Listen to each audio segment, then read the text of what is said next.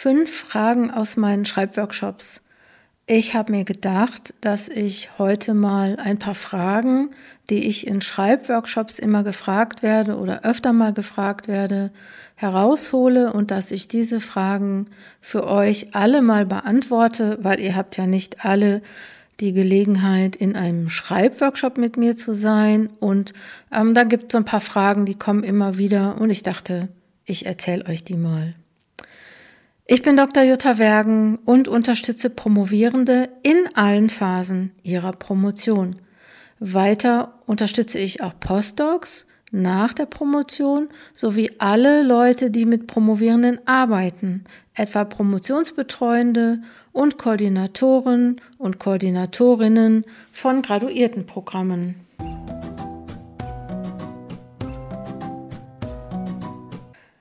Aber zunächst einmal was gerade bei Coaching Zonen los ist. Ich habe eine ganz schöne Nachricht bekommen auf Instagram ähm, von einer Person, die meinen Podcast hört und die hat geschrieben, sehr geehrte Frau Dr. Wergen, toller Podcast, den ich mit Vergnügen höre, während des Schreibens an meiner Dissertation, im Kontext meiner Disputation und nun während der Publikationsphase. Danke. Ich habe mich total darüber gefreut. Es ist nämlich so, dass wenn man einen Podcast macht, dann sitzt man in der Regel oder steht, je nachdem, sitzt man in der Regel irgendwie alleine hinter so einem Mikrofon und ich krieg natürlich schon manchmal auch gerade von den Leuten von Projektpromotion oder Fokuspromotion, also von Leuten, mit denen ich öfter zusammen bin, auch nochmal Rückmeldungen, ob ihnen der Podcast gefallen hat oder ob ihnen der Podcast auch was gebracht hat, also je nach Episode. Und ich freue mich aber trotzdem ähm, über solche Mails, weil ja, ich man, man weiß ja nicht, wer den Podcast eigentlich auch so hört. Ne? Man ähm, kann sich das ja selber einfach nur vorstellen und ähm, ja, vielen Dank.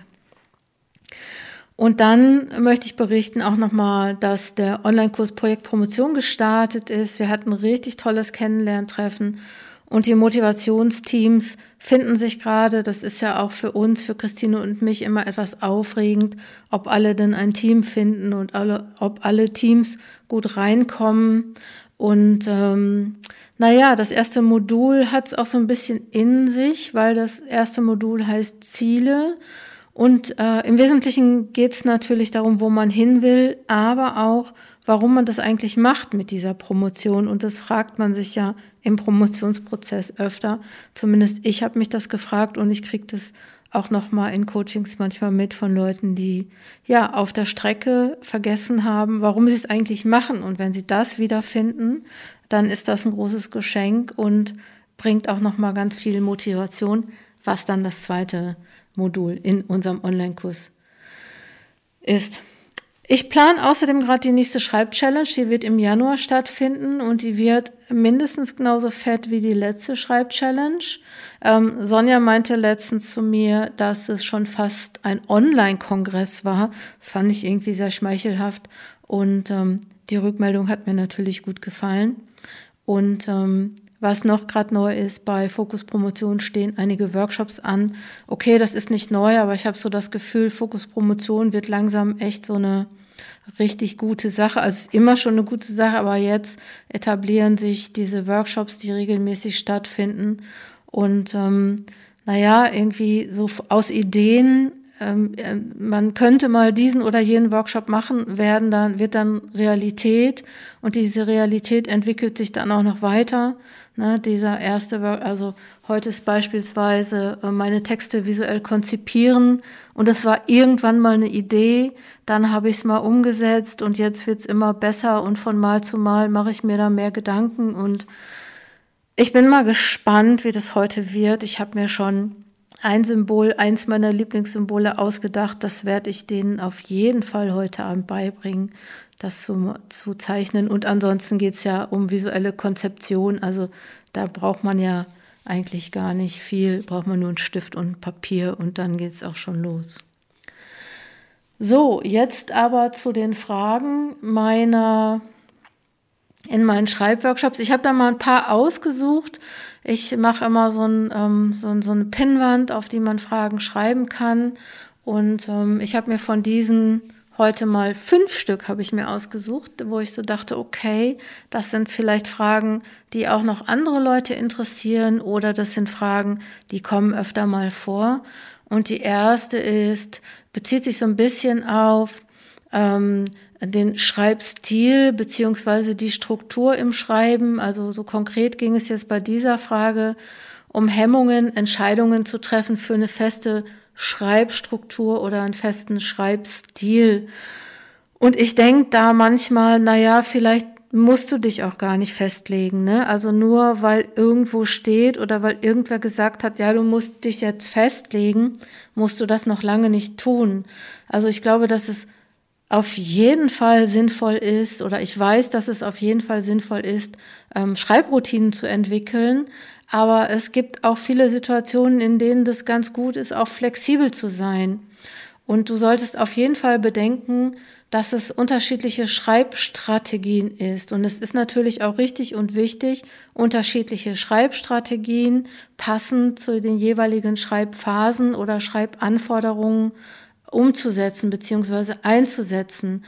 Aber damit meine ich natürlich nicht, dass du ständig darüber nachdenken solltest, welche Schreibstrategie nutze ich jetzt, äh, was muss ich jetzt tun, ähm, wo bin ich gerade, in welcher Struktur bin ich gerade, sondern eher, also das, das drüber nachdenken, wie schreibe ich eigentlich und was sollte ich tun oder könnte ich was verändern, das würde ich immer nur dann machen, wenn ich ein Problem habe. Sonst ist es überhaupt nicht wichtig, über Schreibstrategien oder was auch immer nachzudenken. Und wenn du ohne feste Struktur gut vorankommst, also wenn du das Gefühl hast, so unabhängig von allem, was man tun und lassen sollte, wenn du das Gefühl hast, dass du gut vorankommst und dass du eine gute Art hast zu arbeiten, dann lass das so. Nur weil andere das anders machen, musst du das nicht auch so machen.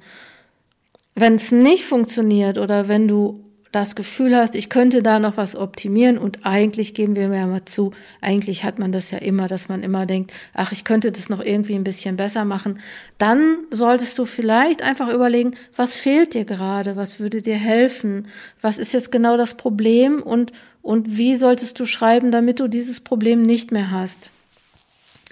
Ich kann mir vorstellen, dass man so denkt, ähm, wenn ich eine feste Struktur habe, so dass das was mit Sicherheit zu tun hat, dass das was damit zu tun hat, habe ich jetzt einen Überblick, ähm, kann ich jetzt geordnet vorgehen, ne? habe ich das Gefühl, dass ich das im Griff habe und das ist ja eigentlich das, was wesentlich ist.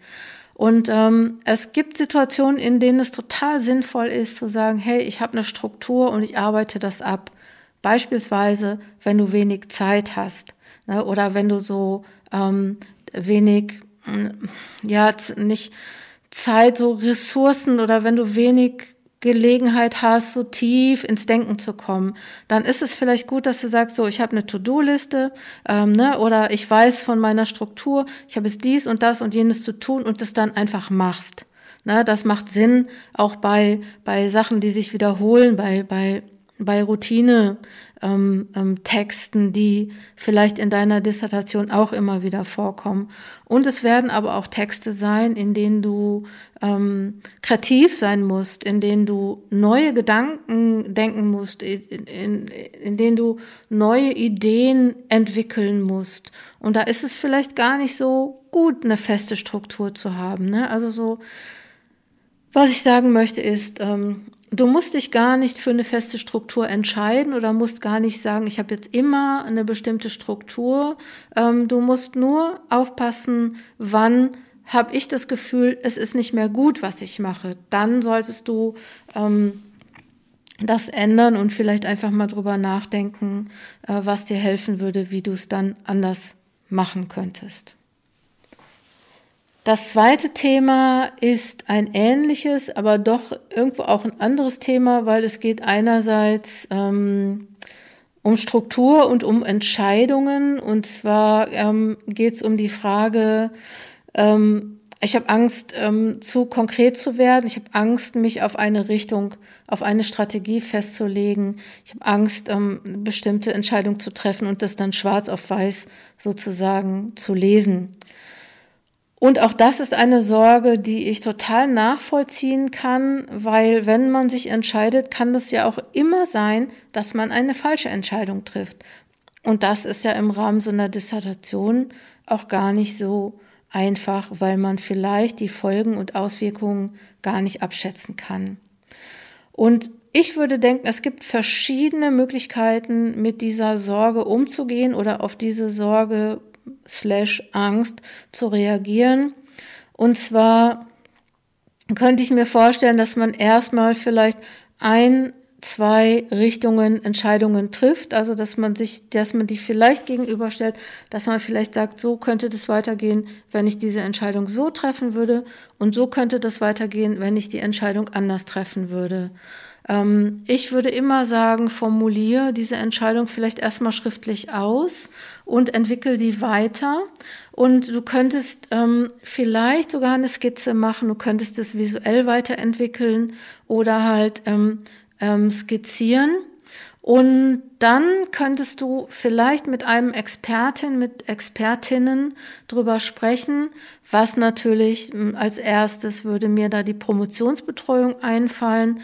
Wenn du das nicht möchtest oder sich die Gelegenheit nicht ergibt aus verschiedenen Gründen, könntest du mit Leuten sprechen, die sich mit dem Thema auskennen, also mit promovierten Leuten, von denen du denkst, so die wissen, welche Tragweite deine Entscheidungen haben, könntest mit Leuten sprechen, die selber noch promovieren, ähm, immer so, ähm, ja, unter dem Motto, ich selber entscheide das dann aber, aber ich lass mich vielleicht einfach auch mal beraten.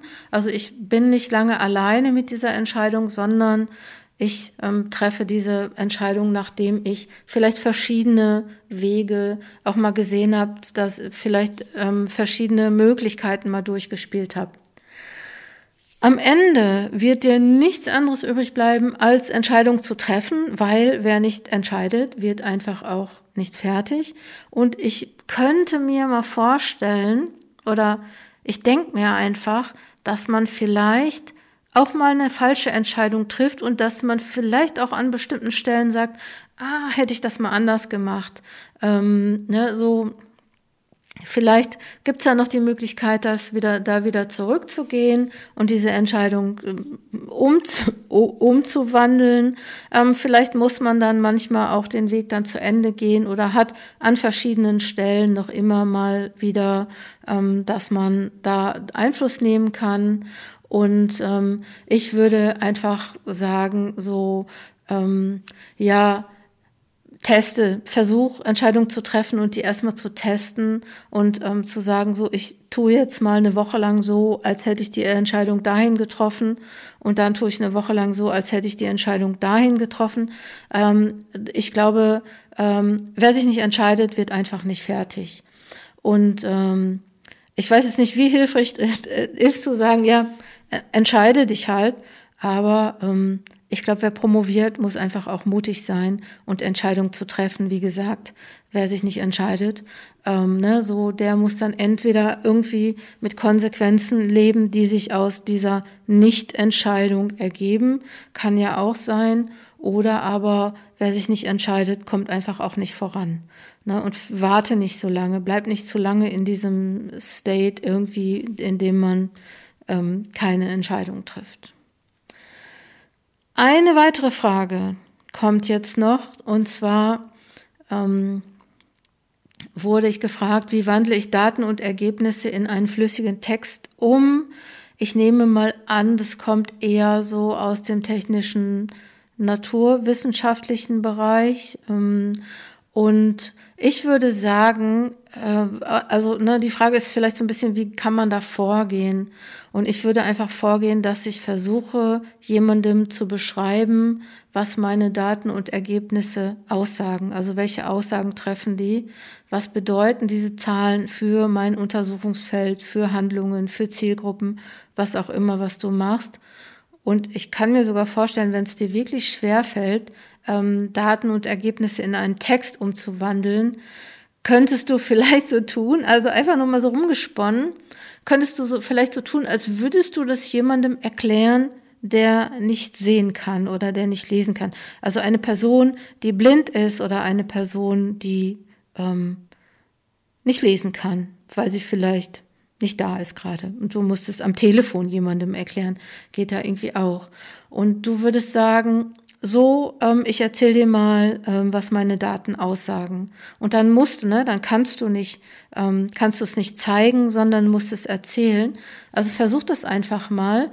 Und ähm, ich halte generell viel davon, so schwierige Texte oder Texte, die zunächst schwierig sind oder wo schwierige Sachverhalte sind, wo du schwierige Theorien auch, dass du äh, vielleicht erstmal ähm, das jemandem erzählst oder vielleicht erstmal so aufsprichst und versuchst dann aus diesem Gesprochenen einen schriftlichen Text zu machen.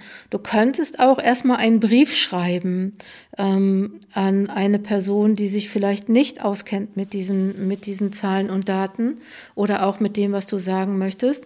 Und ne, also ich glaube, dass viel daran scheitert, dass man von Anfang an versucht, das auf so einer wissenschaftlichen Ebene zu formulieren. Und ich glaube, das ist manchmal schwierig. Also manchmal ist es leichter, erstmal ähm, etwas zu machen, was andere auch verstehen. Also einen Text zu machen, den man, weiß ich nicht, in einem Theater vorliest oder einen Brief, den man an eine Person schreibt, die jetzt überhaupt keine Ahnung von dem Thema hat. Das halte ich für eine gute Idee. Und danach kann man nach und nach verdichten, ähm, zuspitzen, unterfüttern, was auch immer. Also, dass du vielleicht erstmal einen Grundtext hast. So, das war, ne, also so, versuch's einfach erstmal ganz einfach zu machen. Du musst nicht sofort ähm, den, den, die Reinfassung des Textes zu haben. Haben, so. Punkt Nummer vier, muss ich mal nachgucken. Ach ja, wie, wann schaffe ich den Absprung vom Forschen zum Schreiben?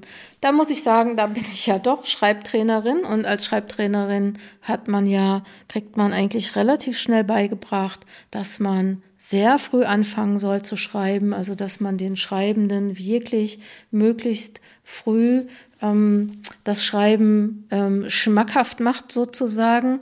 Und zwar ähm, ich glaube, so ich selber habe jetzt in den letzten Jahren ähm, auch verschiedene Aspekte dieses frühen Anfangs ähm, ähm, zu schätzen gelernt, nämlich einerseits Schreiben.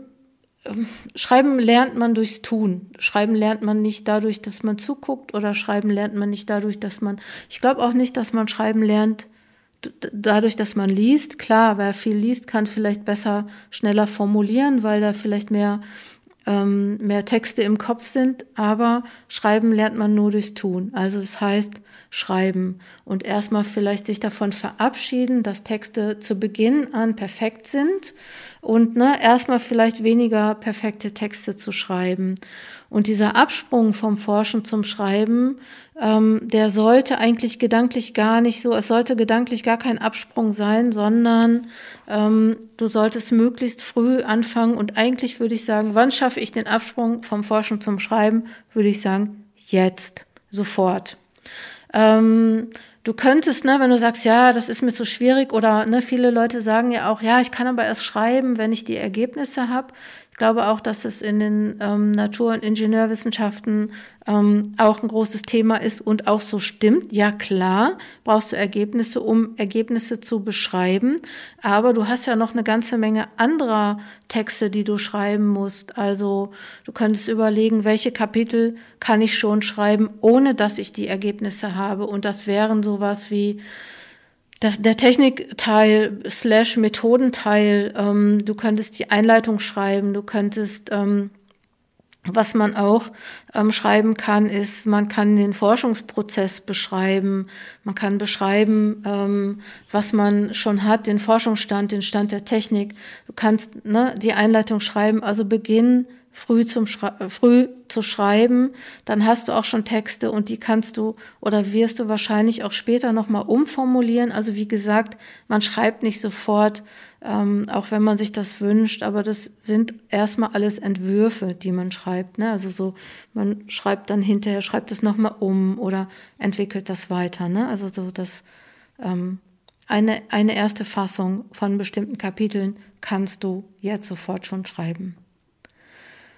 Und der letzte Punkt, den ich da oder die letzte Frage beziehungsweise Herausforderung, die da noch war, ist, ähm, wo macht man eigentlich den Schnitt? Also wann ist eigentlich Schluss mit Forschen und wann nimmt man nicht noch neue Themen rein? Und das ist ja was, ähm, was man auch oft hat, auch so von Profi-Promovierenden sozusagen, die sagen, ja, wie viele Bücher soll ich denn jetzt noch lesen? Also wie, wie viel Literatur muss noch rein? Oder ähm, genau, wann bin ich denn jetzt eigentlich fertig?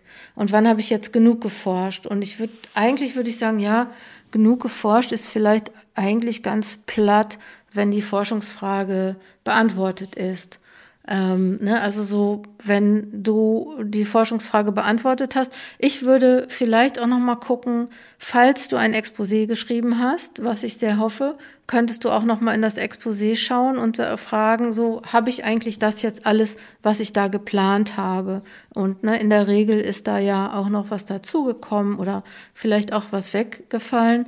Du könntest auch in andere Dissertationen schauen und Vergleiche anstellen und ne, guck mal, dass du da nicht die super perfekteste nimmst oder ähm, die total schlechteste, die dünnste, ne, aber das vielleicht auch noch mal einen guten Mittelweg, Mittelweg äh, oder Mittelwert also finden aus dem, was du so hast in ähm, an, an Forschung, die schon vorhanden ist.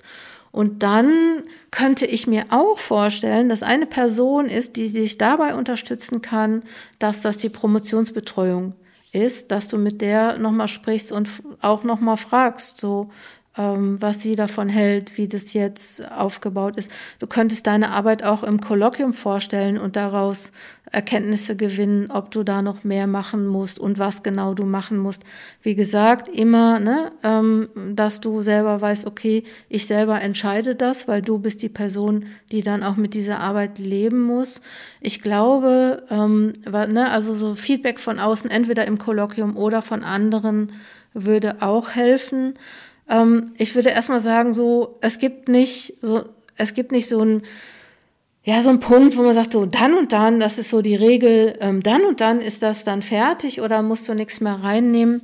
Ich glaube schon, dass du irgendwann auch sagst, so jetzt reicht es aber, weil theoretisch kannst du ja dein ganzes Leben lang forschen. Ne? Also du könntest theoretisch ja dein ganzes Leben lang schreiben, weil es wird ja immer wieder neue Literatur geben und es wird immer wieder neue Erkenntnisse geben. Also das heißt, du könntest dir, kannst da wirklich dein Leben mit verbringen und irgendwann musst du so einen Schnitt machen und sagen, okay, jetzt ist gut, jetzt nehme ich keine anderen Themen mehr rein, koste es, was es wolle oder komme, was da wolle. Also es ist dann auch wirklich eine aktive Entscheidung, die du vornehmen musst, ähm, dann zu sagen, okay, jetzt bin ich fertig, ähm, jetzt gewinne ich keine neuen Erkenntnisse mehr.